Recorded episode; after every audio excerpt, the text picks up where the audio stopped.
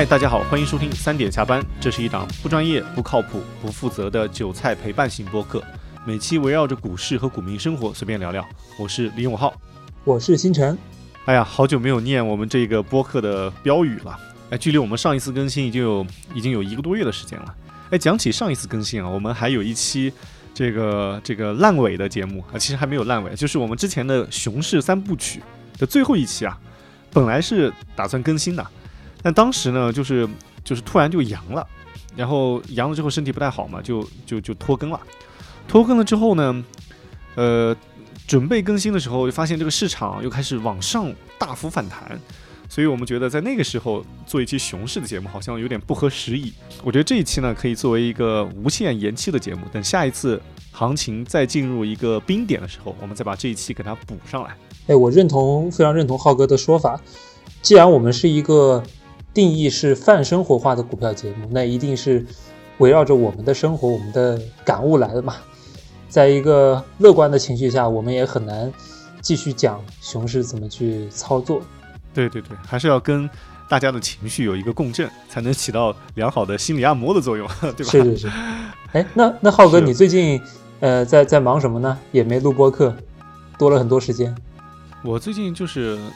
就阳了之后，就其实就恢复一下，就快过年了嘛。因为我是先阳的，然后阳了之后，我家人也阳了，就就照顾他们啊，就耽误了可能前前后后得有半个月时间。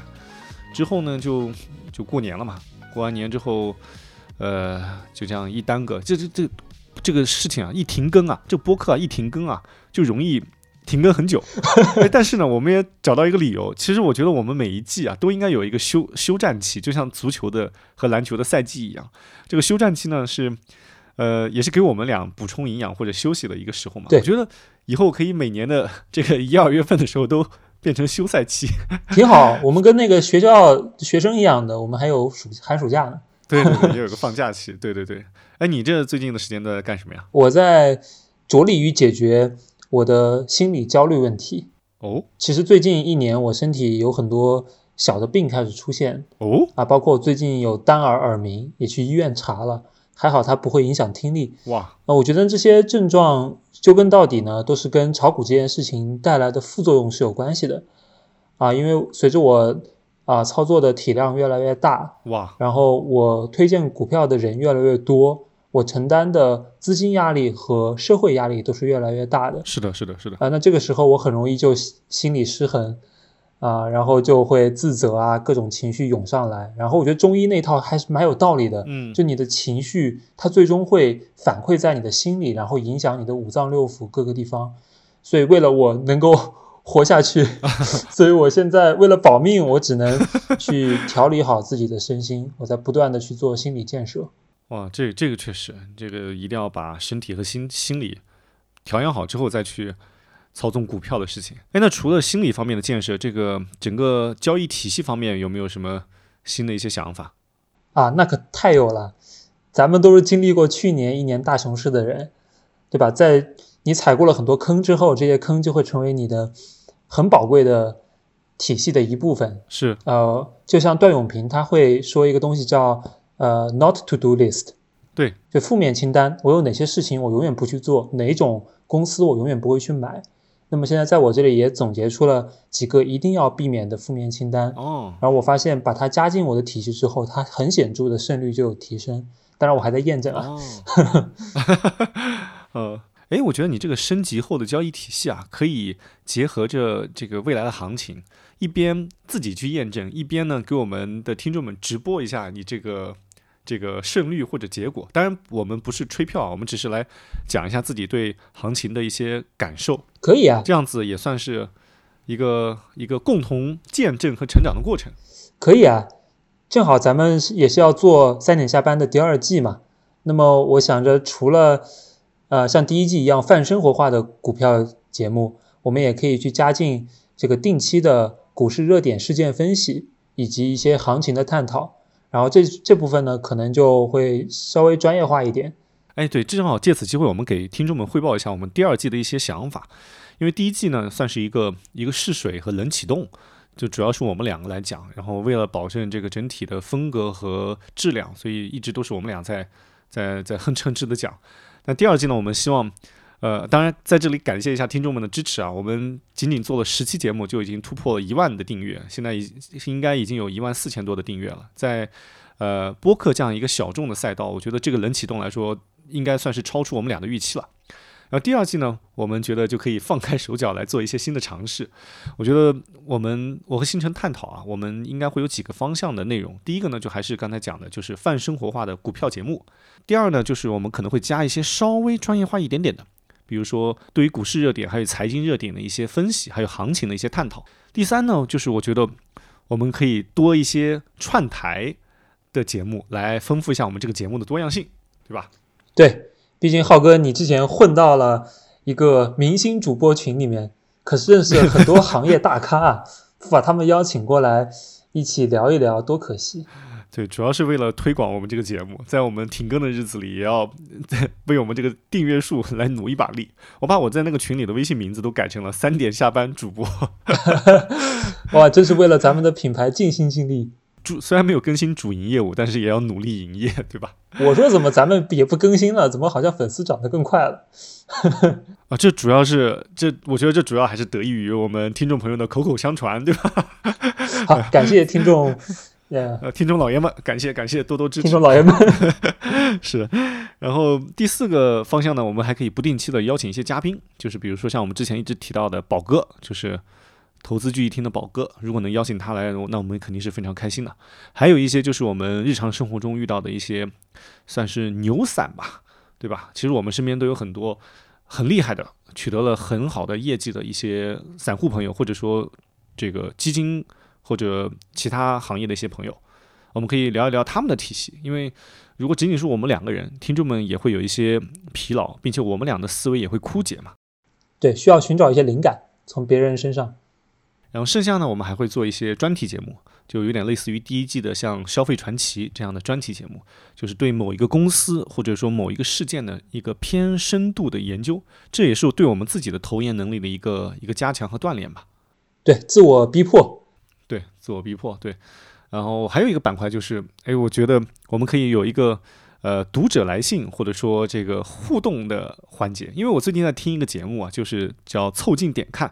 哎，这个节目我很喜欢啊，就是这个包江浩老师，包老师做的节目，对，跟他的两个小兄弟，跟他两个应该跟他两个兄弟一起做的节目。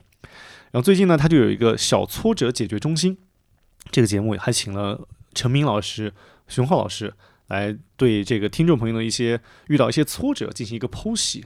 哎，我觉得这节目特别好，因为论挫折，有哪一档节目他们的遇到的挫折比我们？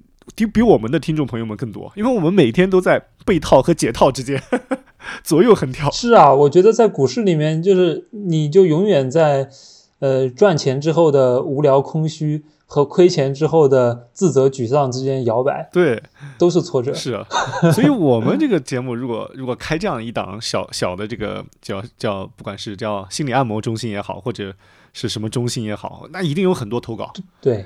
对吧？而且这个也解决了我们没有听友群这个问题，因为后台总有留留言问我们有没有听友群，我们暂时呢是不打算建听友群的。一方面呢是运营听友群还是需要耗费一些精力，另一方面呢就是我们这类节目的听友群一旦你有一点点这个走偏了，那就很容易变成吹票群或者说割韭菜群了。对，总有些别有用心的人，所以我觉得咱们用这种古早的听众来信的方式，哎，可能还更有更有意思一点。哎，对对对对对，所以这几个方向呢，可能就是我们第二季的一些呃想法。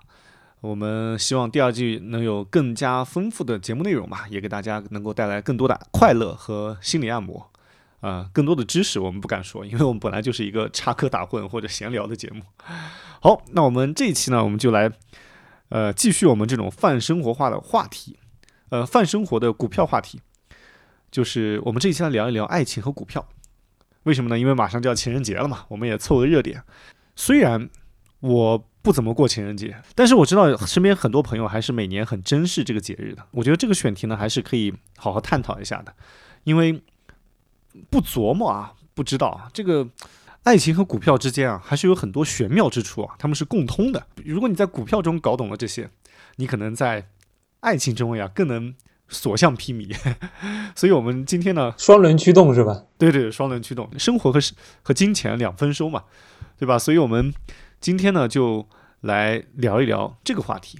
我和星辰呢，都各自总结了几点爱情和股票之间的共同点，在这里呢，我们可以互相聊一聊。哦，那你先说还是我先说？呃，我觉得你你先讲一讲你总结的那些爱情和股票的一些共同点嘛，因为我总结的那些东西啊，就听起来就很陈词滥调。就毕竟我已经是一个这个英年早婚，并且已经有十年婚姻经验的中年人吧。爱情已经离我远去了，爱情已经离我远去了，听起来是一个很悲哀的事情。所以我这个讲的这些东西都用网络上的一些话，就是爹味十足。哎呀，听起来就很陈词滥调，没什么意思。你来讲一讲，你作为这个年轻人绚烂多彩的爱情故事和股票的一些共通点，然后给先给我这种中年人一些刺激，然后呢，我再给你一些安抚，对吧？我相信听众们，好，那就按这个顺序吧。好，你先讲一讲。行，那我这边五点，第一点呢是爱情和股票都很让人上瘾和上头，然后让你的多巴胺爆炸，让你茶饭不思。哦。第二点呢是爱情和股票都像一场突如其来的大病，不过呢它不是肉体上，它是精神上的疾病，很理智的人都会在里面变得很疯狂。哦。然后第三点呢是他们都需要情感陪伴和心理按摩，不然很难熬过。里面的黑暗时光，嗯嗯嗯，然后第四点呢是爱情和股票，你被绿了都会很难受，而且会被身边的人非常同情。嗯，最后一条呢是，呃，我觉得要取得好的爱情和股票呢，都需要克服沉没成本心理这一关。那你每一条来具具体来讲一讲，我听起来觉得还是蛮有启发的啊。那第一条嘛，第一条其实就是上瘾啊。我看你取了这个标题叫“爱情和股票都上头又戒不掉”，觉得就非常贴切，因为这是这些呃，因为爱情嘛，呃，因为爱情是呃，应该是我们在传承过程中基因所安排给我们的一种先天的欲望，一种延续子女的责任嘛。那么，所以它是嵌进基因里的欲望。那股票其实也是。因为所有的人都爱赌，嗯，就之前有一个姓吴的大师说过嘛，中国股市其实本质上就是大型赌场。我觉得他说的没错，觉得所有的交易它其实都是有赌博的成分。然后呢，这种不确定性会给你会让你非常的着迷，就很难戒断。嗯，你这个第一条说的还是我有一些认同，有一些不认同。你看你这句话，你这一点总结的是爱情和股票都很让人上瘾，多巴胺爆炸。让你茶饭不思，我觉得多巴胺爆炸，一方面是因为股票和爱情确实让人上瘾，另一方面呢，主要原因还是因为你太年轻，你还有两颗滚烫的肾。等你到了我这个岁数啊，你就会发现，哎，这个，嗯，比如说，你看，我举个例子啊，因为我现在有孩子嘛，嗯，就我当我看到特别这个漂亮的女孩子，或者说特别优秀的女孩子的时候，对。我的第一想法已经不再是想怎么去追求她了。当然，我的婚姻状况也不允许啊。即使允许的情况下，我的第一想法也不是，不是怎么去追求她了，而是想着，如果我有女儿，也像她这么优秀，该多好啊！我一定要好好守护这个花朵。哦，哎，你听这个是不是就爹味十足？原来老男人都是这么 跟跟女生打交道的。哎呀，真的是我，我终于变成了自己讨厌的样子。没有啊，我觉得你这个很好啊，哎呀，已经超过了百分之嗯，超过百分之五十的老男人了。来，你讲一讲你这个多巴胺爆炸的故事，尤其在年轻的时候。对啊，可可能也确实跟年龄是有一定关系吧。呃，就比如说我之前的情感经历里面最刻骨铭心的一段，啊，那个时候我是可以为了就很朦胧的感情，就可以去放弃很多现实的东西，比如说，嗯，一份好的工作，啊，比如说我当时也不用想着去赚钱什么的，因为钱对我的意义也没有那么大。对，然后我可以每天花很多的时间，啊、因为当时也打不起车嘛，对。就学生时代的时候，一个月就一千多的零花钱，所以就自己，我们当时有两个校区，哦，然后有有的时候有班车，嗯，但是呢，有时候弄得很晚就班车也不开，那时候我就会已已经那时候已经有摩摩摩 bike 然后我就骑一个小单车，然后骑半个小时，嗯。然后再回校区，啊，然后这种事情呢，基本上一周会好几次，啊，但是呢，这个过程我就觉得还蛮开心的，那是，就很纯粹吧，我觉得当时。就是你会觉得这一切都是有意义的，哪怕这个时间被浪费了，我觉得这是一就是爱情它可能比较伟大的一股力量。然后呢，在我高中的时候呢，是我当时谈了初恋嘛，嗯，然后也发生了一件很神奇的事情，就是我谈恋爱之后，我从在年级里的排名一下子从五十名左右跃升到了前十名，哇哦，就是它会变，它化成一股力量，因因为我会想，我需要自己变得更好、更优秀，才呃才配得上跟他在一起。哦，哇，这个就是一个很好的正向激励的故事。对，但是呢，我觉得在股票上这种上瘾，我现在还没有找到一个很好的方式来把它化为正面的力量。比比如说，呃，我现在用的最多的 app 除了微信就是雪球，对，雪球每年会出一个年度报告嘛，我发现我好几年都是三百六十五天，每一天都要打卡，啊，然后我的日日夜夜都在上面，它那个报告会记载我哪一天查看了某个股票多少次，对，我最多的时候是翻开它的页面，我点开了两百八十六次。你知道这是什么概念吗？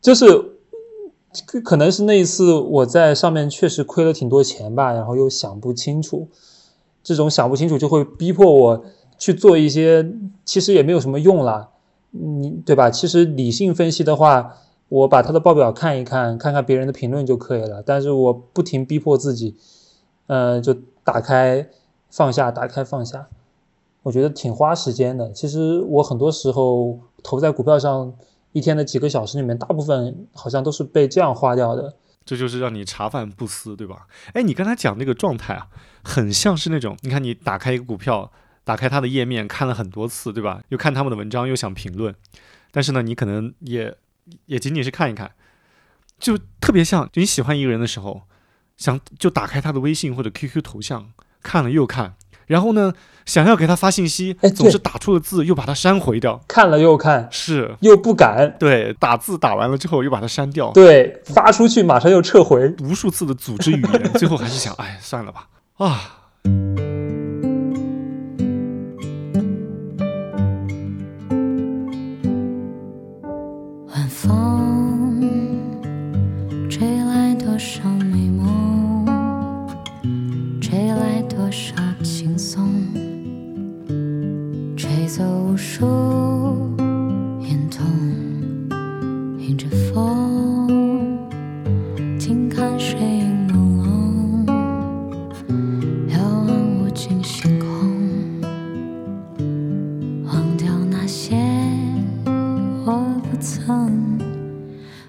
下子把这个画面感就出来了。是啊，是 是是，呃这个确实都挺让人茶饭不思的。来讲一讲第二点，你说像一场突如其来的大病，不过这是精神病，再理智的人都要疯狂，这个是是是怎么意思？因为我发现啊，呃，不管你是一个再怎么理性的人，嗯，当你遇到这两件事情之后，你都变得不再是自己了，你会做出一些很离谱的事情。这个哇，很离谱的事情。呃，哎，浩哥，听听上去你很有感触啊。我我感触到没有那么的深，但我觉得是还是局部认同的。因因为我因为无论是面对爱情还是股票，我都没有做过离谱的事情，我觉得都还是相对理智的。但是呢，确实这两个事情很多时候会让人丧失理智。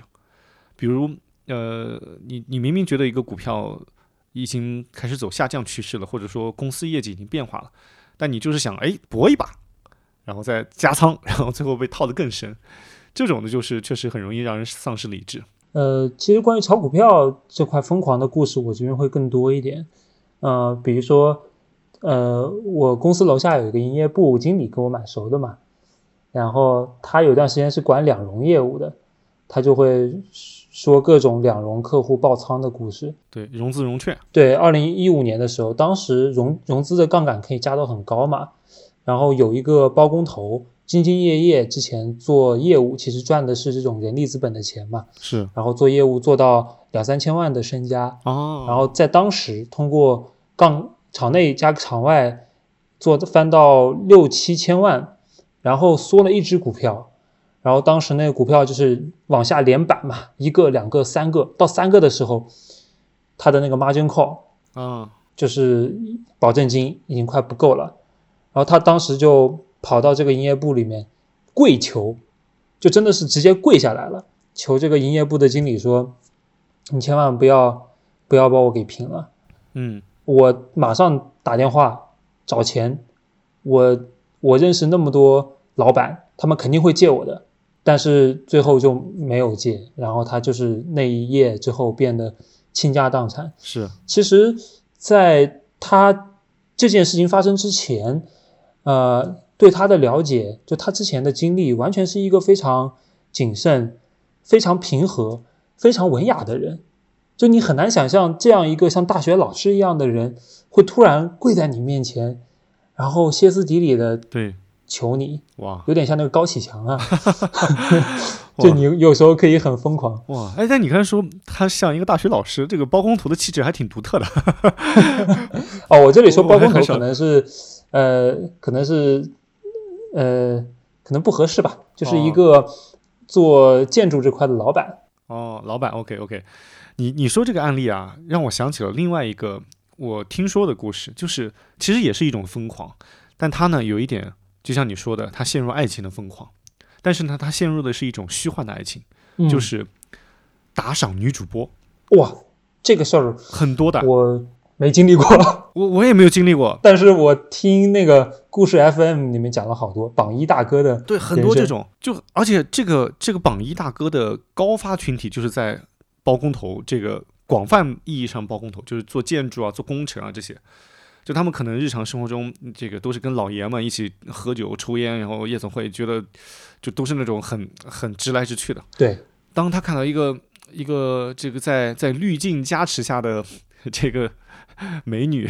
不断的给他呃这个暗送秋波，就尤其在屏幕前呼喊他的名字的时候，他感觉自己这个某根神经或者说爱情的种子被唤醒了，然后就不停的打赏，不停的打赏。那根弦被触动了。是呀，是呀，然后就就嗯收不住了，然后成为榜一大哥之后，嗯可能但这种故事它一般的结局也不会特别好，可能就是把钱花光了之后，这个这个主女主播也也也就去寻求新的榜一大哥。是啊，毕竟还是一场买卖。对，浩哥，你刚说的案例又让我想，突然想到一个身边的故事，我一定要讲。什么？这是我的一个好朋友，他呢在某知名 IT 公司上班，啊然后呢算是典型的高富帅吧。啊但是呢，我前段时间听说他一年时间嗯就在一个非一线城市啊，还是在一个二三线城市，就给他女朋友当时花了大几十万。哇塞你知道这为什么花吗？因为他当时呢做了房抵贷，然后呢上海的房子搞出来五百万，然后五百万放在股市里面炒股，对吧？这两件事情就叠加在一起了。本身爱情和股票你都是生病，啊结果你还是双重的病。哇他当时你想每天五百万，然后波动两个点，就是当单单日盈亏十万嘛。然然后当时行情又好，啊所以说你赚了十万，哎，想想女朋友关系这么好，你侬我侬，给你花个十分之一，对一万买个包，哦不夸张吧？对对对对对，然后就这样一周一个包，一周一个包。哇塞，这个这这这这就是双重叠加啊，这个药效更强。是，所以我们面对这两个东西的时候，还是要保持一定限度的理智呀。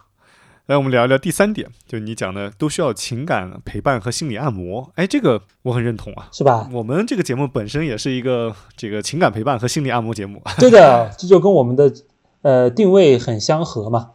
呃，因为这也是我自己的切肤之痛了。啊，因为我从刚开始炒股的第一天起，我就会很喜欢在股友群里面跟大家聊天是的，是的，啊。为什么呢？因为有时候你自己炒股亏了赚了，你都会想要分享嗯自己的心情出去，就好就是在股友群或者说古巴，它就是一个大型心理按摩现场嘛。对，在这个过程中，你就会找到自己的难友，然后你们素未谋面，但是好像又如此的亲切。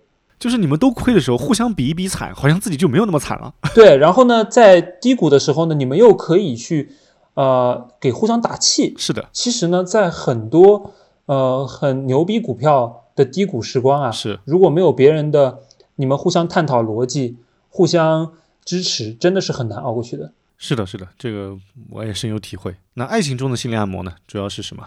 呃，爱情呢，就是你在里面也会碰到两个人彼此不理解啊、生气的地方嘛。那这个时候，你肯定需要有自己的闺蜜和基友，对，然后呃，让他从第三者的视角去呃帮你看清楚。就这啊这件事情，我觉得真的是呃旁观者清，当局者迷。有时候他就一句话点拨就解开心结了。哎，这个我我要提醒一句啊，这一定要你一定要找到对的闺蜜和基友啊，因为我就发现有很多反面案例。比如说，你看，如果你找错了人，你很容易陷入到一个信息茧房或者思维定式当中。嗯，假如说你女朋友跟你平时撒撒娇或者来一点无理取闹，其实呢是想增加一点爱情中的小情趣，哎，但是呢你可能就觉得不理解，你就跟你几个直男兄弟吐槽，那完蛋了，那几个兄弟肯定说，哇，这你女朋友怎么那么作啊，对吧？这一身毛病可不能惯着，你现在惯着她，那以后不得得寸进尺，对不对？分手。是吧？那女女孩子也是嘛，你你你你可能跟男朋友吵架的时候，你你也要谨慎的找找闺蜜吐槽。那闺蜜一番共情或者一番安慰之后，得出结论，她还是不够爱你，哎，你说的也对哈，对吧？要不然她一会会一定会包容你的所有的东西。分手，下一个更乖，好像我是吧？身边的案例里面，反而闺蜜和基友会劝分的会多一点，对，所以呢，我觉得反，而最后嗯割舍不下的都是当事人自己。哎，是啊，很多很多情况是这样，这这这点跟股票应该它是一个不同点。所以我觉得这个找倾诉对象，你可以这样子：女孩子呢就找你男朋友的基友来倾诉，男孩子呢找你女朋友的闺蜜来倾诉。哎，这个好，这个建议啊很到位。哎，但这个也有风险，这个也有风险。这个呢，有可能最后哎，被撬了，被撬墙角了。对 你你跟你女朋友闺蜜在一起了，然后你女朋友跟你的基友基友在一起了，哎呀，是吧？真丑啊哎，！所以这个生爱情之难就就跟股票一样，就是哎，它总有各种变化。但但心理陪伴和和和按摩还是还是很重要的 是啊，如果找人倾诉不行，我觉得就看看书、听听播客，啊，对吧？对对，也挺好的。哎，我刚我们刚才讲的那个被撬的那个那个那个情况，刚好跟你讲的第四条是又对应上了，嗯，对吧？被绿了都很难受，而且会被共情。哎，这个你可以来讲讲你的你的感你的你你的体会啊。呃，先声明啊，不是亲身体会，本人没有被绿过，现在有点此地无银三百两。对，就是为什么这会说这一点呢？因为我这段时间也上虎扑论坛上会看一看嘛，啊。然后我发现虎扑论坛上永远它最火的文章都是被绿，哦。然后虎扑这个论坛上的呃，就是步行街的街歌，啊。就是孙燕姿的《绿光》哦，这样子。因为虎扑是一个以直男为主的群体嘛，你就发现这帮人，呃，我觉得男人之间啊，其实彼此是比较难打开心扉的。啊。呃，但是呢，一旦你说你被绿了，哦。一下子身边的人都变成了你的兄弟，哦，然后就跟你异常的亲近，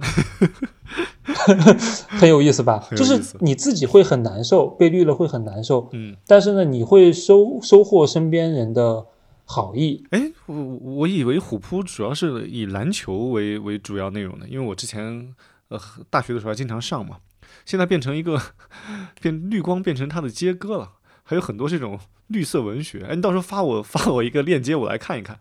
行啊，我刚刚就看到一一篇，呃，其实蛮流传至今的步行街金句，叫做“我感到天旋地转”。妈的，这高铁也太晃了！这是这是什么歌？是这篇文章的结尾，就是说呢，一个男的呢，他去异地见当时他觉得是女友，啊，然后呢，发现最后来送那个女孩子呢，还有一个男的，然后是他前女友，啊，然后呢，他当时在高铁上嘛，然后啊，就就很真实啊，他就说这高铁他妈也太晃了，哦，哇，这个就引起了很多网友的共鸣嘛。嗯，是是是，这个这个到时候要看一看。哎，那浩哥，那你被绿过吗？呃，我股票账户全绿过，但我的感情还没有被绿过。哎，当然这个也不是不是说这个自己什么魅力独特或者很厉害啊，而是因为在我们那个年代啊，呃，我我们都还是在我们那个年代谈恋爱都还是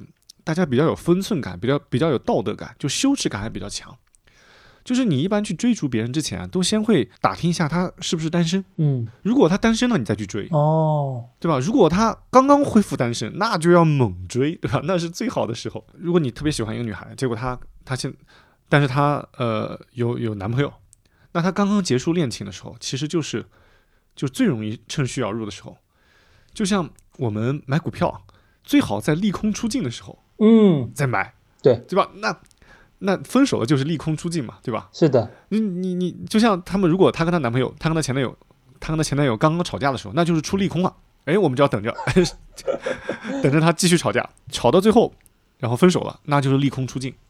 这个时候，哇，浩哥，你这比喻能力真的让小弟叹为观止啊！哎，这都是这个，都是听朋友说的，收集了很多素材。挺好，挺好。我觉得你在成都这种，呃，非常有烟火气息的城市，还能保持如此强的道德感，我还是很钦佩你的。那那必须了，这毕竟有婚姻的束缚嘛。呃 对，继续讲这个然后个利空出尽，对吧？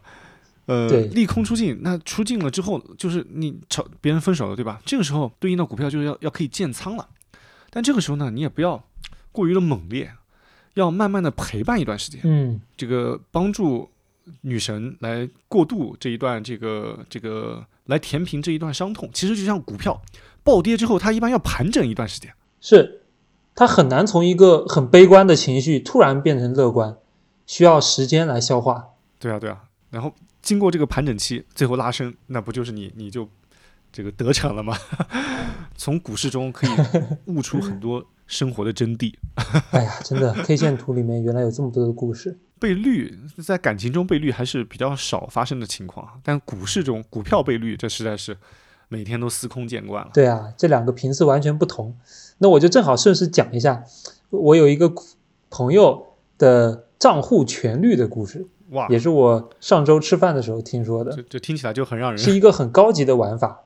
呃就是呢，有一个朋友，他会有两个账户，然后账户 A 里面呢，先买一堆股票嘛，嗯。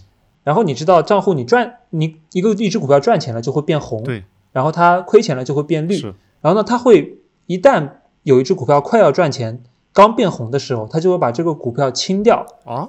然后换到另外一个账户里面去买它。啊，这是为什么？所以说，长此以往，它的一个账户就变成了全绿，哦，另外一个账户就变成了全红。哇，这个另外一个账户是反过来的，对就是一旦有一只股票开始变到了水下之后，他又把它卖掉。他他这样做的深意是什么？哎，精彩的时候就来了。刚刚提到嘛，我们这这句感悟叫做“被绿了都很难受，啊而且会被身边的人同情”。啊对他出去吃饭的时候呢，呃，有时候会打不开话匣子嘛。啊然后这个时候呢，大家如果话题聊到股票，他就会拿出自己全绿账户的手机，然后给大家看。哇塞，然后身边人看他的眼光一下子都变了。哇，如果呢，他买的这些全绿的股票里面又有那么几只是大众情人，比如说比亚迪嗯啊，比如说呃茅台，然后一下子大家就会很有话题感，然后就会聊得很深。嗯，哇，高手，对，其实是是一种高端的社交方法。对对对对对，就是那句话怎么说来着？高端的猎手往往把自己伪装成猎物的心态。哦厉害厉害厉害！是啊哇，这个又学到一招。所以你以为的巧合，很多时候都是人家设计好的。嗯然后呢，更妙的是，你知道他另外一个全红的账户是用来干嘛的吗？用来干什么？就用来用来在股市晒单，在嗯，是不是这个我也不得而知，但是我猜想呢，有可能是啊？跟异性 dating 的时候，不经意之间打开，然后说，啊，哎，我也炒股，然后平时呢炒的不好，也没赚多少钱，然后打开账户，红光满面。然后快速的滑动那个页面，不让他看清究竟盈利了多少，盈利了多少比例和多少钱，对吧？就是模糊的看一下，全是红的。对，啊，这个也很厉害，这个也很厉害，哇，又学到一招。然后你，那我们接下来讲第五个，就是你讲要都要克服沉没成本这一关。呃，哎，这个是我觉得还挺有意思的啊。沉没成本就是你已经投进去的时间、精力、金钱，对吧？你不能因为谈一段恋爱谈久了，你就心存幻想，这个人他一定是你的嗯真命天子。你人是会变的，兄弟姐妹们，是是是是，股票也是一样的，你不能因为这个股票它套深了二十点，我都亏二十三十四十了，就死命不割，就自我麻痹。因为我发现好多。对，其实股民都会这样，其实我早期也会这样。我往往呢、嗯研究最深的股票啊，不是因为我最看好它的基本面，而是因为我套多了。是我套多了呢，就会觉得，哎，我得给自己找一个理由拿着呀，我甚至还得给自己找一个理由加仓，然后我就开始研究。然后其实啊，我这个时候研究，我是戴着有色眼镜去研究的，对，就我就希望找到它的好的，而去忽视它的坏的，那这是一个错误的研究方法，嗯，对吧？其实是很害人的。你你刚才说股票你研究生了，其实是因为你被套深了，然后你在不断的倾注研究精力，陷入一种嗯。负向循环当中。这个这个就特别像在追逐另一半，在追逐你的女神或者男神当过程中，你不断的投入心血，不断的投入精力，你嗯。每天给他送苹果、送花，然后他可能别人就不要，就你还特别的难过，总是在抱怨为什么我爱的人不爱我，为什么我我对你付出了那么多，你却从来没有感动过。爱都流向了不缺爱的人，对，钱都流向了不缺钱的人，为什么不是我呢？对啊，对啊，然后你就一边听着苦情歌，一边掉眼泪。我觉得这种状态一定要警惕。他是自我感动啊，对，自我感动。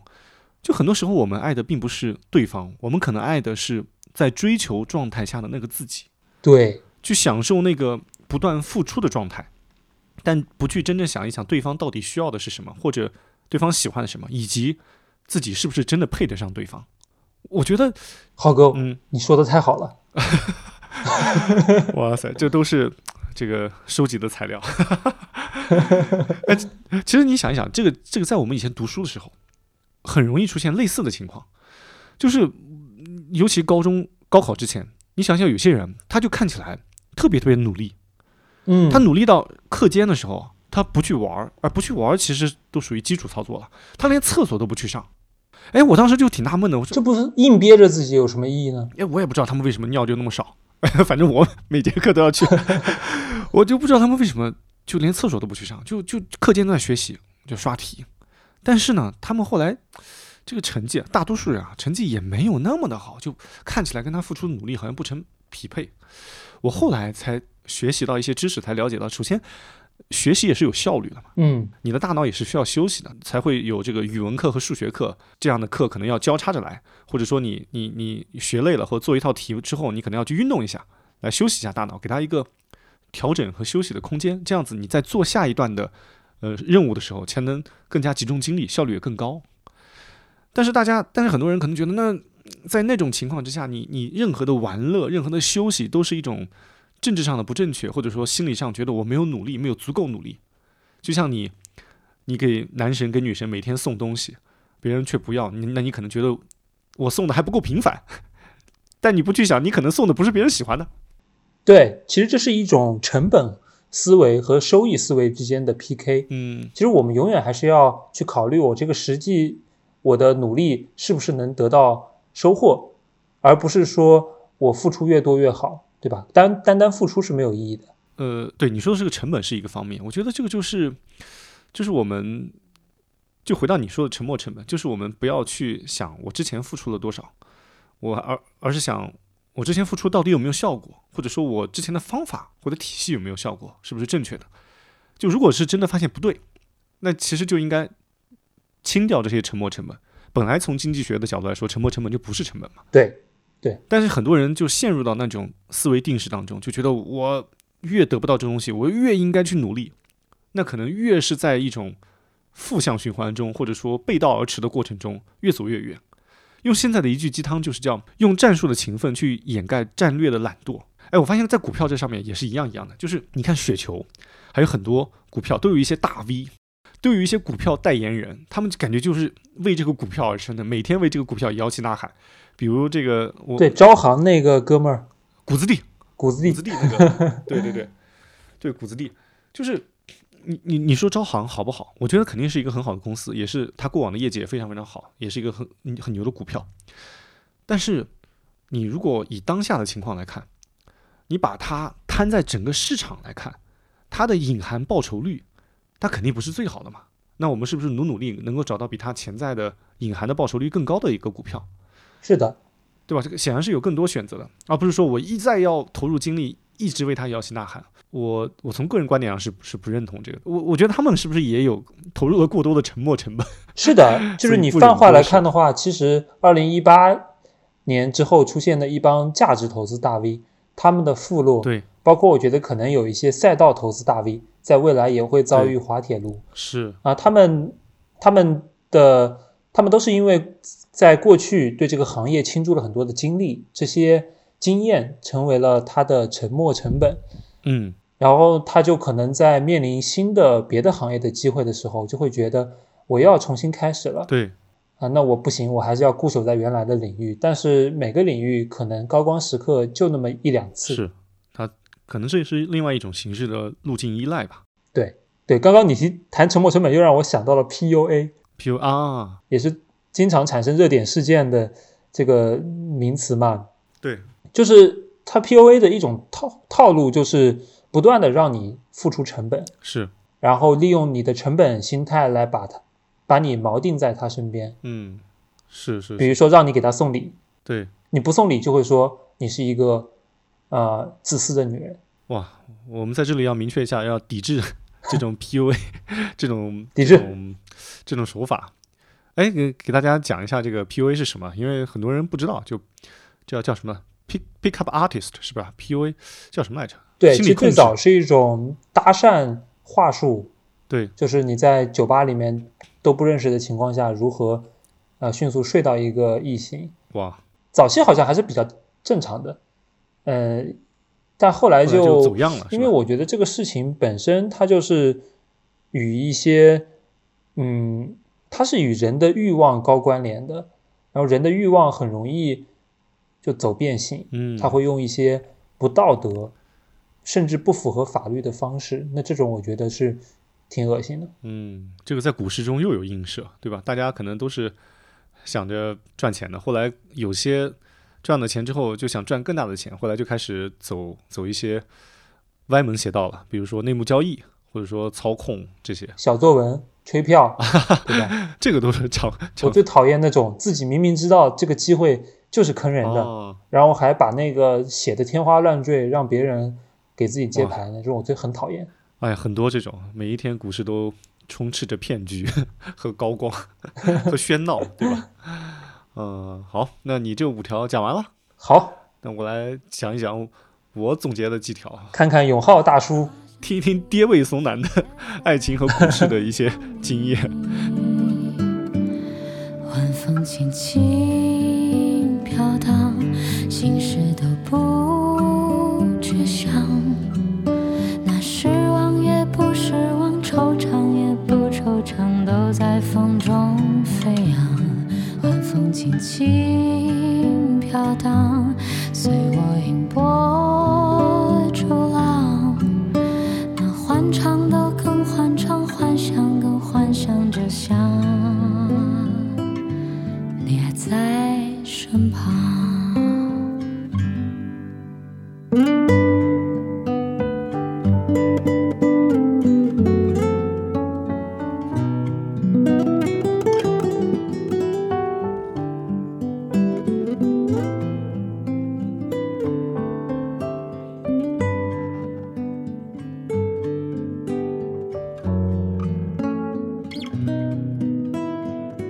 讲一讲我总结的一些共同点。好，那第一条，我看你写的是初恋都不懂爱情，刚入市都不懂股票。对其实，其实你想一想，你自己和身边的一些恋爱的经历，其实很少很少有初恋就走到最后的婚姻了。当然，我们也不是说婚姻就是代表爱情的终点，或者说最美好的结局。但是你从初恋一直持续下去的，其实真的很少很少。对，因为那个是第一次的时候，一般都很不成熟嘛。虽然说它大多数都是以失败而告终，但它的过程还是很美好的。毕竟是我们呃青春懵懂的时候，对第一次对于对于新的一种情感的一种一种探索。呃，其实股票也一样，其实不管是你第一次买的股票，还是你第一年你所谓的交易体系，其实很多人第一年可能都没有交易体系，就是你你去买股票的那种方式，大多数跟你现在可能是很不一样的。因为我觉得任何一个技能，它都是需要不断的去去打磨的。因为其实爱情它不能说一个技能，但是它也是亲密关系的一种。亲密关系也是需要呃一定的技巧，或者说嗯心血的投入，才能够不断的更加游刃有余的。对，问你一个问题啊，你还记得你初恋的年纪吗？哎，你刚才说了你是在高中对吧？对，你你还记得当时的感受吗？当时就是觉得自己是全世界上最幸运的人。是啊，多美好！不管不管最后的结果是怎样，你你当时那一刻是真的感觉特别美好。真的，对我现在也非常感谢他，虽然我现在不知道他在哪里，呃，就那种感觉就是什么呢？呃，你你在之前的世界里面，我都是一个 nobody，对或者我是一个旁观者的身份存在的，就就除了我的家庭里啊，当然在我的家庭里，我是那个被疼爱的，对集集齐了万千宠圣宠幸于一身的对，小孩儿，但是呢，我在社会上，我在学校里，我都是一个很普通的小孩儿。但是在那段关系里面，我觉得嗯自己成了一一个被喜爱、被仰慕嗯，的存在，这种感觉是从来没有过的。多么美好的回忆，对吧？你的初恋过程中，可能痛苦和快乐的回忆和感受是一一半一半的，但是经过时间的淬炼之后，那些痛苦你可能都会忘记了，留下的大多数是美好。是的，还真是这样。哎，那浩哥，你是啥时候初恋的？当时有啥感受啊？呃，其其实第一次懵懵懂懂的有那种感觉，应该是初中，但是那种过于的过于的肤浅和懵懂，我觉得正式应该也是在高中。那浩哥，你当时有什么感受？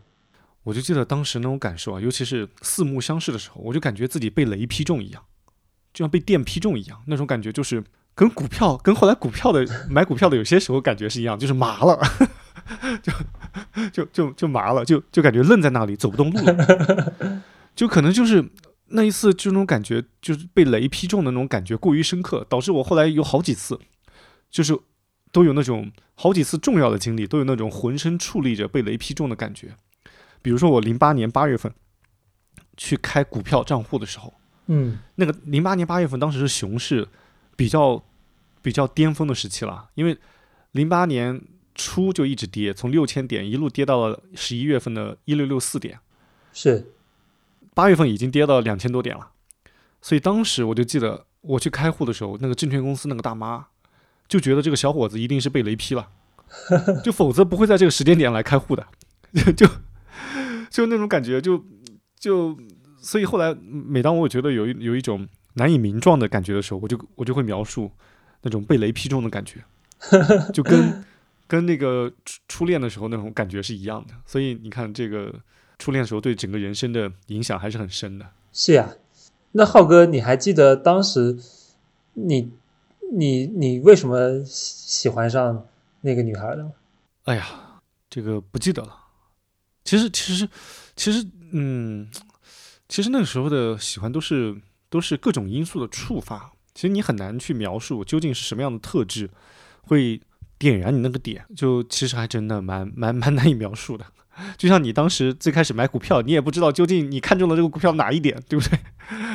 我当时还能记得，我当时买獐子岛有可能就是名字比较 好听，啊，对，有可能对名字比较好听，对，那回眸的一笑，嗯哎，是是有这种，就可能是某一个点就触发了。就像我当时买獐子岛第一只股票嘛，就是觉得它可能嗯卖鲍鱼、卖扇贝应该比较贵，应该比较值钱，就这么简单的逻辑，其实是经不起推敲的，对吧？是的，所以初恋或者说第一次买股票都是不懂的。任何一个技能，或者说一个伟大的产品、一个伟大的作品，它都有一个不起眼的开始，就是因为我们在一开始懵懵懂懂的买了股票，懵懵懂懂接触了这个探索这样的一个情感，那才能让我们未来的人生道路走得更加的顺畅和笃定嘛。所以虽然刚开始恋爱和刚开始买股票，我们都不懂这些东西，但是那些经历都给我们留下了非常多的美好。好，李老师总结的好，那咱们讲第二点吧。好，我们的第二条，第二条我总结的是，爱情和股票，这些都是书上教不会的东西。哎，这个我们可以借此来聊一聊，因为后很多后台的一些评论让我们推荐一些书。我觉得看书啊是是非常必要的，但是只看书是万万不行的。就像你无论看了多少恋综，你都不，你没有从来没有谈过恋爱，你 你你说起来头头是道，但是你真的这个遇到 crush 的时候，你你真的是手足无措的。那恋综都是编出来给你看的，他们都有剧本的。哦，真的吗？我哦，反正我没有看过恋综，我只是看了某一些截截，就是片段的截取。虽然说我们说只看书是万万不行的，但是不看书呢，我觉得也不行。面对一个新事物的时候，还是要多多少少需要一些知识框架，这些呢，就可能就是要需要看个书的。哎，你你这方面投资方面的书，你看的多不多？呃，我看过大几十本吧，我会给听众朋友们推荐一本叫《投资中最简单还是重要的事》，哎 就是邱国鹭写的那本，哎，你也不是特别不是海外那个大师写的。哎，你也推荐这本书是吗？我也觉得这本书特别好。哇，我们 double check，真的，真的，哎，因为是我我我我我我，因为就在这里，我就想推荐一下书嘛。因为你你说你看过大几十本，我我也看过，少说一百本吧。就是在大学的时候，天天就在翻这些书嘛，就痴迷了。但是看了这些书之后，我我觉得这些书呢，它它会它会教给我们一些算法，比如说嗯怎么去估值，怎么去用什么 ROE 或者说什么现金流折现这些东西，但是呢，它不会教给我们心法，或者说所谓的盘感，因为你经常会提到盘感这个词嘛。嗯就像一个武功，它只会教你招招式，但它不会教给你内功。那有些时候内功是更重要的啊，当然有些时候内功也不一定有用啊。就像我们马果马保国老师，内功深厚，也是被别人三脚猫的功夫就打打垮了。哎，主要是他对自己的功夫太自信了，没有闪。就我我我我觉得这个内功和心法这些稍微虚一点的东西，它是在无数次的实战和血泪中淬炼出来的。就像你上了再多的爱情课，你读了再多的鉴渣宝典，你都不如被渣男伤害一次来的痛快。是只有从自己的呃受伤中才能真正的成长。就像你这个读再多的股票书籍，你都不如去亏损一把来的痛快。但我们还是要推一下推推荐一下经典书籍啊！你刚才讲的邱国鹭老师的一本叫《投资不简单的事儿》，一本叫最简单的事儿，呃，我呃我其实比较推荐第一本，那是那也是我在大学的时候哦，看上瘾的一本书。对，那本书特别好，我也看了，应该有两三遍至少。还有一本跟他书名有点像的，就是国外的那个霍华德·马克思老师，对他写的那本书叫《投资中最重要的事儿》，这个也是我认为一个相对比较适合建立投资框架的一个一一本书。叠加还有一另外一本教你怎么去实战的，就是怎么从生活中找到一些投资案例的，叫彼得林奇的成功投资。我觉得这两本书是我比较推荐的。嗯，彼得林奇是非常有名的成长股基金经理。我除了邱老师的那本书之外，我就不推荐其他书了，因为我对我在这方面跟你的看法还有点不同。我觉得做好交易是不太需要看书的，就是你实际上你的很多感悟都是在打破之前书上学到的框架。我我理解的市场它是在不断的自我进化的，一旦有一个范式被写在了书这样一种迭代非常慢的媒介上，就说明它已经失效了。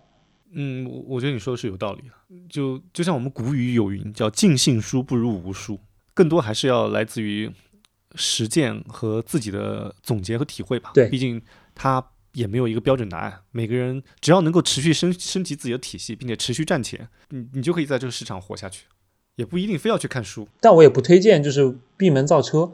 我觉得比较好的学习方式是跟人聊天，啊，是是是，就是你买了一只股票或者你看好一个板块，就去找同样关注它的人去聊，问他们为什么看好，为什么不看好，哦，他们后面会怎么做。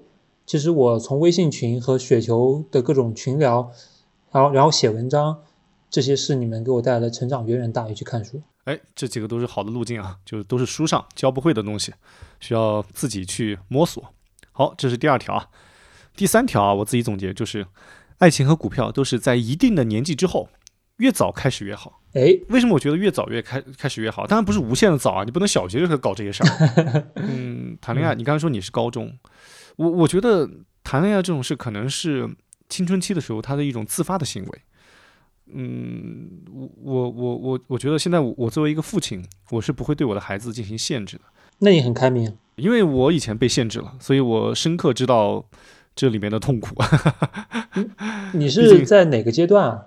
初中不让你谈吗？呃，初中、高中都不让谈恋爱的，父母肯定都不让谈恋爱的。哦，管得这么严。啊，那个时候都很正常的，因为我那个时候我我妈妈还会偷听我的电话，就是如果有女生打电话给我家，我因为她会有分机嘛，嗯，接了电话之后她会她会偷听，所以这个事情我还其实还挺不高兴的。但我在那个时候，尤其在我们那样一个小城市，这种事情啊，其实我也可以理解我妈妈，他们会担心会影响学习嘛，但这种也会被美化成一种很很正常的行为，但我认为是不不正确的，因为孩子大了之后，你要给他一些隐私和空间。所以我觉得我不会去去干涉，到时候我孩子长大之后他自然的情感的抒发。但是呢，我一定会跟他讲，你抒发情感是可以，但要保护好自己，也要保护好自己爱的人。如果你真的这个情感控制不住，或者身体控制不住，毕竟年轻嘛，那我会默默的在他的书包里 塞一包杜蕾斯，挺好的，挺好的。就保护好自己吧。其实我也是觉得，嗯，只要做好保护措施，然后双方都是想清楚后果，都是自愿的，那这件事情早一点，呃，我觉得也没啥。对，我觉得股票也一样，就是当你建立一个初步的对于世界观或者价值观的认知之后，我觉得这也是可以早一点开始的。我觉得现在是是生活中很难有那么快的给你真实反馈的东西了，哎，股，市是特别快的给你反馈的。是的，哎，你你你你你第一次炒股啥时候来着？我我第一次炒股是二十岁，就正儿八经炒股，我第一次炒股也是二十岁。也是二十岁，对，二十岁就大学阶段嘛。我觉得大学阶段是一个比较好的开始。其实如果我有孩子，我可能会十岁教他，哇，十岁太早了吧？因因为我理解你可能低估了孩子的智商。我在十岁的时候，我非常苦恼，没有地方发挥我的聪明才智。我哦当时觉得学校里的数学都太他妈简单了，哦，真的啊。然后哦我当时甚至会自己买高数，但是因为请不起老师来教我，所以我也也没去 也没去就学奥数。但是那个时候如果有一个方式让我接触到股票，我觉得会做的比现在成熟很多。哦，哎，你你这倒是启发了我，我到时候跟我孩子等我长等我孩子长大可以探讨一下。谈回这个话题啊，就是我觉得这个爱情和股票都是在一定的年纪之后越早开始越好。我还有一个理论的支持，就是我一直认为，所有容易犯错的事情，都应该尽早去试错，嗯因为这些事情，比如说爱情，比如股票，比如创业，比如做生意，这些东西它都没有一个标准的范式，没有一个标准路径让你去去必然寻求成功。嗯而且呢，每一个人他因为自身品性或者说自身需求的不同，嗯，别人的标准范式也不一定适合你，所以呢，这些东西都必须要靠不断的尝试之后，给自己反馈之后，寻求一个适合自己的路径。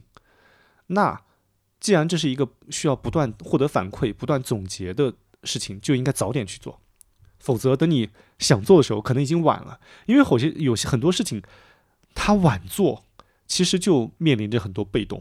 比如，这里不带任何偏见的说一句，就很多家长，尤其对于女孩子，可能过过于保护。那初中不准谈恋爱，高中不准谈恋爱，大学也不准谈恋爱，甚至研究生也不准谈恋爱。但是研究生一毕业，马上让他相亲，马上要结婚，对，马上要结婚。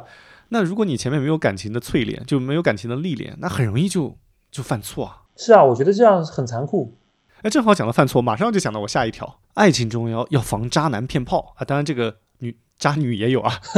股市中要要防渣股骗钱，哎，就是我们要不断提升自己的鉴渣能力。你情感故事中，就刚才讲的，如果你一直没有这种失败的经验，如果遇到一个一个感情老手，他很容易就把你玩的团团转啊。降维打击嘛。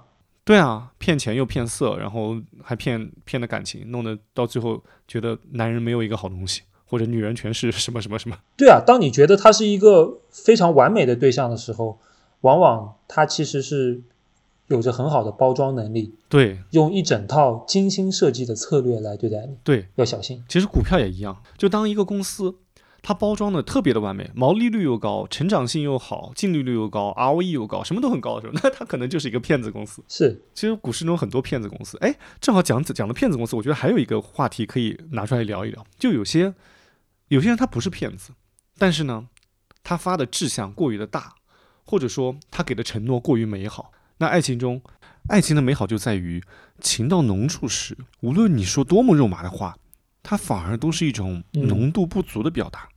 而爱情的残酷也在于，随着生活的挑拨和时间的梳理，你曾经许下的每一句承诺，它那么的真真切切，却又不可实现。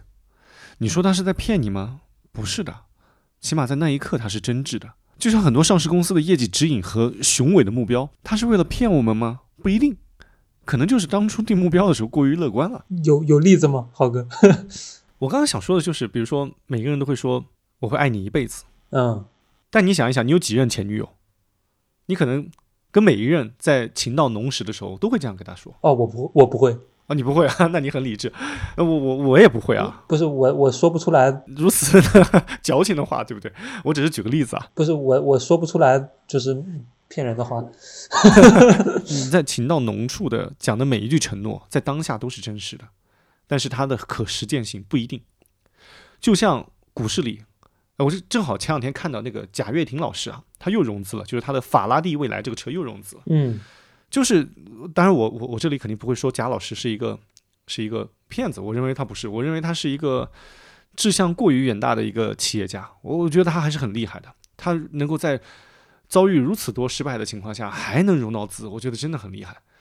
但是他每一次描绘的这个未来又过于的美好，无论是以前乐视时期的生态化反，什么七大生态，还是现在的法拉第，法拉第，哇塞，现在这个电动车都已经满街跑了，他他这个还还不能量产呢。你汽车又是一个需要如此大资本投入的事情，你觉得它能真的兑现给投资人的那些美好吗？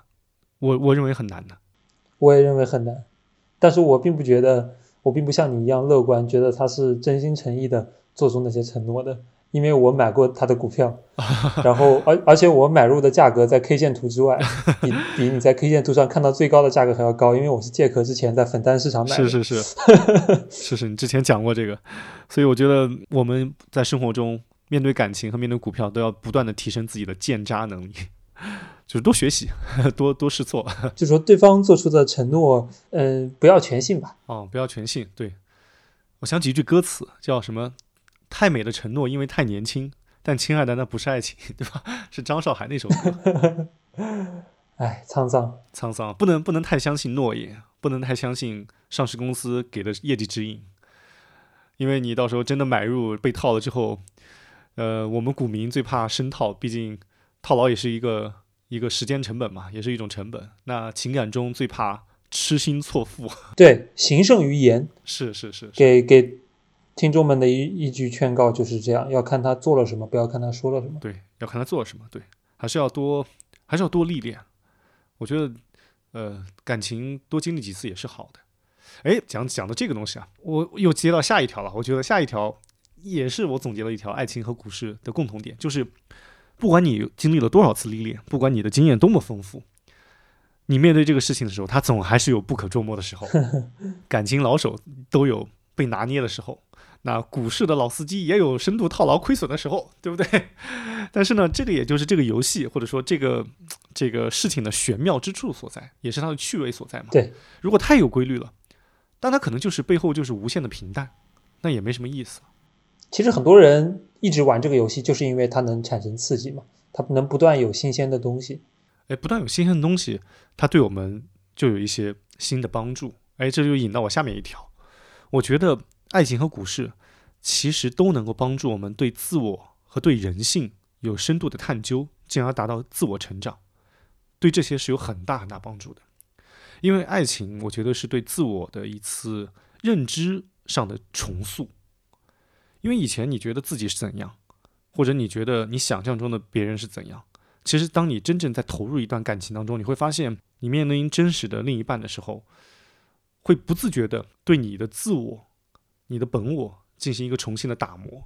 股市也一样，股市每天就是在不断的挑战你自己内心的弱点，把你人性中的丑陋的一面，或者说怯懦的一面，比如说你的贪婪和恐惧，比如说你是不是真的对自我的真正的自信，各种东西，你你的所有的骄傲，每天都拿出来鞭笞一遍。哎，我那我还挺好奇的，浩哥，呃，之前的感情生活中，让有什么有没有一有一次让你意识到自己其实不是之前以为的那个样子？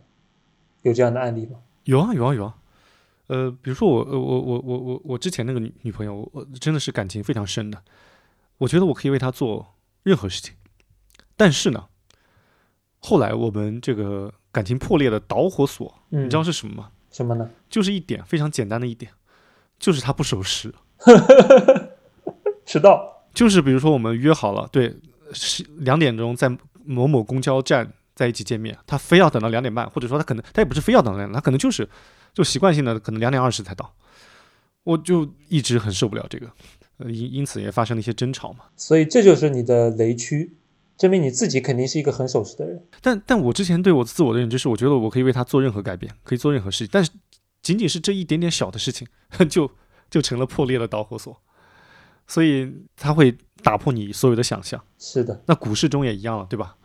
股市中就是就每天来来挑战你嘛。你昨天觉得这公司一定要涨，或者这公司特别好，然后给你来三个跌停，你还会如此坚定吗？不一定了。肯定。嗯但是啊，我我我我自己大言不惭的说一句啊，我觉得我自己的成长过程中，进入一个加速成长期或者说快速成长期，其实就是在接触股市之后，嗯尤其是在股市中取得了一两次成功的投资之后，因为我觉得股市是一个浓缩器。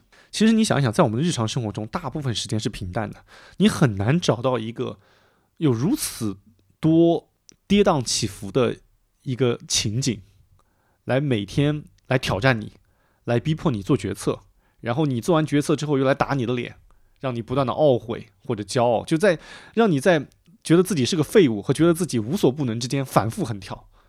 这就是对你心性的不断的淬炼。是啊。其实，在大多数的工作里面，我们都不会做那个决策的人。但在股市里，你就是自己资金的将军，你可以不断的操控它。是啊，这个对我们就是一个很大的成长的帮助。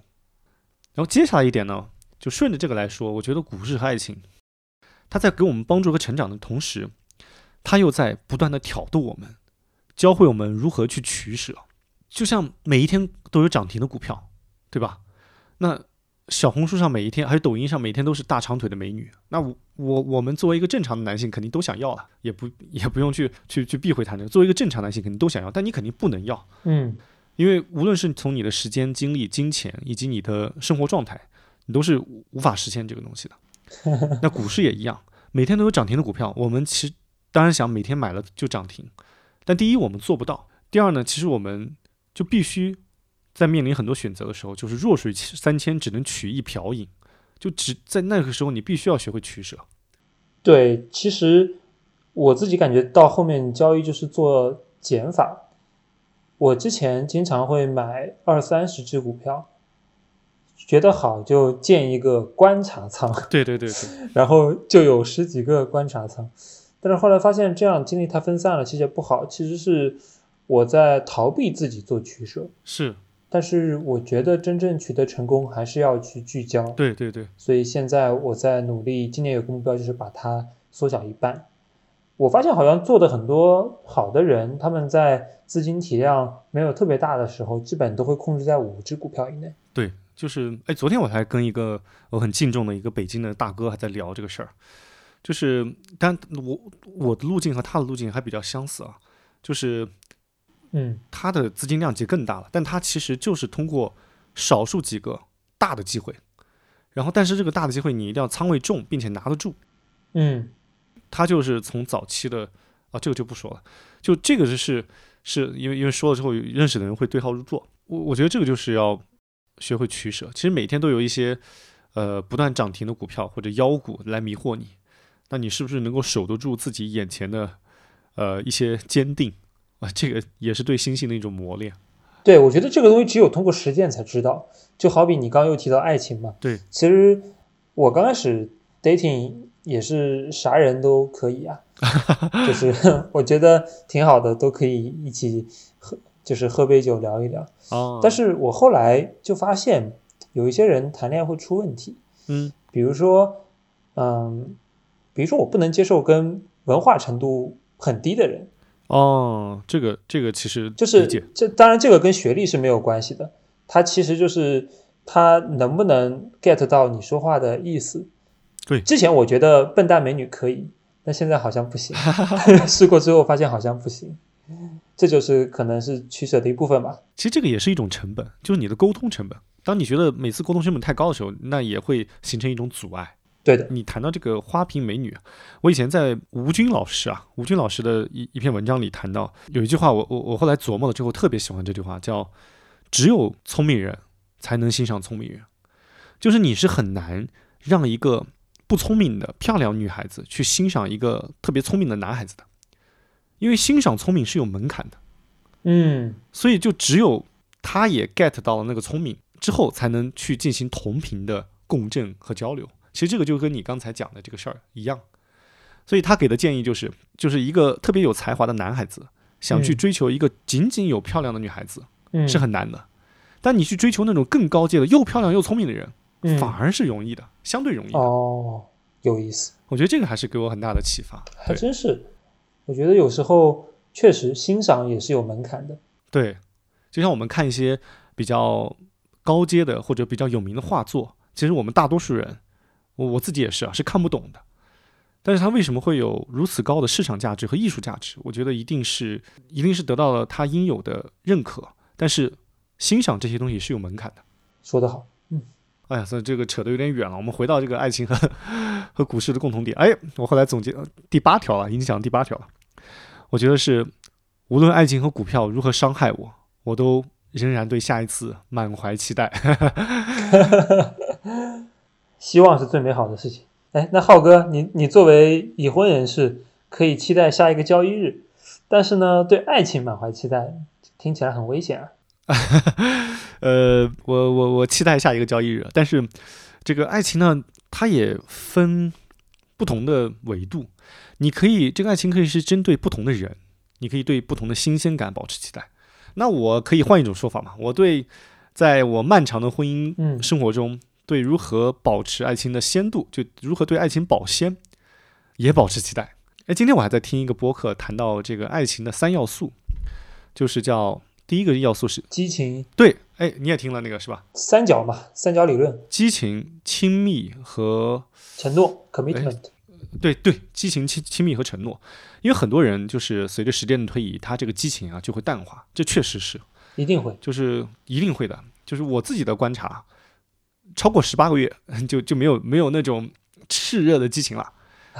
但是呢，你总你也不能让这个漫长的余生总是这样如此的平淡嘛，那也还是要花一点心思去去制造或者说去保持一些生活中的小激情。我对这方面的爱情永远充满期待。哎，但是这个爱情的保鲜呢，它里面就有很多技巧了。但是呢，我觉得所有的技巧，哎，这里引到下一个啊，我觉得爱情和股票还有一个共同点，就是所有的技巧都抵不过真心。就是在情感中，或者说在婚姻生活中，哎呀，我一讲婚姻生活就觉得自己是一个爹味十足的中年人哇，一个，但但但 that's the truth，OK，、就是你你所有的技巧都不如真心的对另外一个人好，就真心的心疼另外一个人。就像我们买股票，其实可能每一个股民都买到过大牛股，但是能拿得住大牛股的人，或者说重仓拿得住大牛股的人是很少的。这其中拿住的关键，可能就是那么一点点的真心，或者说信仰，就是你真心相信这是一个好生意或者好公司。比如特斯拉，很多早期的特斯拉的投资投资者，他们是真的相信马斯克能够改变世界。当然，也不是每一个股票或者每一个事情，我们都要给自己一个加信仰的加持啊，这个就有一点呵呵 加戏太多，入戏太深了。就像你不能给每一个约会对象都死心塌地的，对吧？最怕痴心错付啊。但是我们当我们遇到对的人或者对的事儿的时候，还是要多一点点的信仰和真心。你你你所有的东西都需要一些真情上的投入，才能克服市场的波动和外界的诱惑。哎呀，我这说的我自己都被自己恶心到了，真是爹味十足，隔着耳机都能感受到满屏的油腻。哎呀，终于活成了自己当初讨厌的模样。哎，反正总结来说，就是我们这些中年已婚人士啊，就是要多用点心去对待生活中的另一半，学着给平淡的生活来一点新鲜。是的，还在 dating 或者刚刚遇到 crush 的朋友们，在保持戒备的同时呢，也多一点点真心去享受爱情，去面对生活中的不可预料和波动性。就像我们面对手里的比较看好的一些公司和股票的时候，多一点点信仰和忍耐度。我们之前说了啊，不管在股票和爱情中遇到什么样的伤害。永远去期待下一个交易日，去期待下一个转角，因为有些东西它足够美好，美好到可以承载到我们过往所有的伤痛。好，我们这一期就聊这些了，都是一些很个人的看法。如果大家有哪个观点特别赞同，可以在播客下面评论出来；如果有哪个观点特别不赞同，或者你有一些新的想法呢，也欢迎大家来评论区互动。哎，我觉得有些评论如果特别精彩的话，一定能收获很多的赞。毕竟爱情和股票是每一个人都能感受并且触摸到的。哎，我们二零二三年的第一期选这样一个轻松的话题啊，也是想借此机会娱乐一下，顺便祝大家今年爱情和金钱都收获满满吧。是啊，我觉得就把它当成一个好玩的事儿呗。其实就算不怎么挣钱，我可能也会继续玩股票。就像不为了结婚。谈恋爱，哎，虽然这听起来有点渣男，但我确实觉得这两件事情好像还是不太一样。我认同的，非要去为了结婚去恋爱，已经是上个时代的观点了，已经是非常陈旧了。我我不认为婚姻是爱情的一个必须的路径。这一期就聊这些了，感谢听众朋友们支持，欢迎点赞评论三连。好，最后一句，放下那些思想包袱，大胆去爱吧，就像从来没有受过伤一样。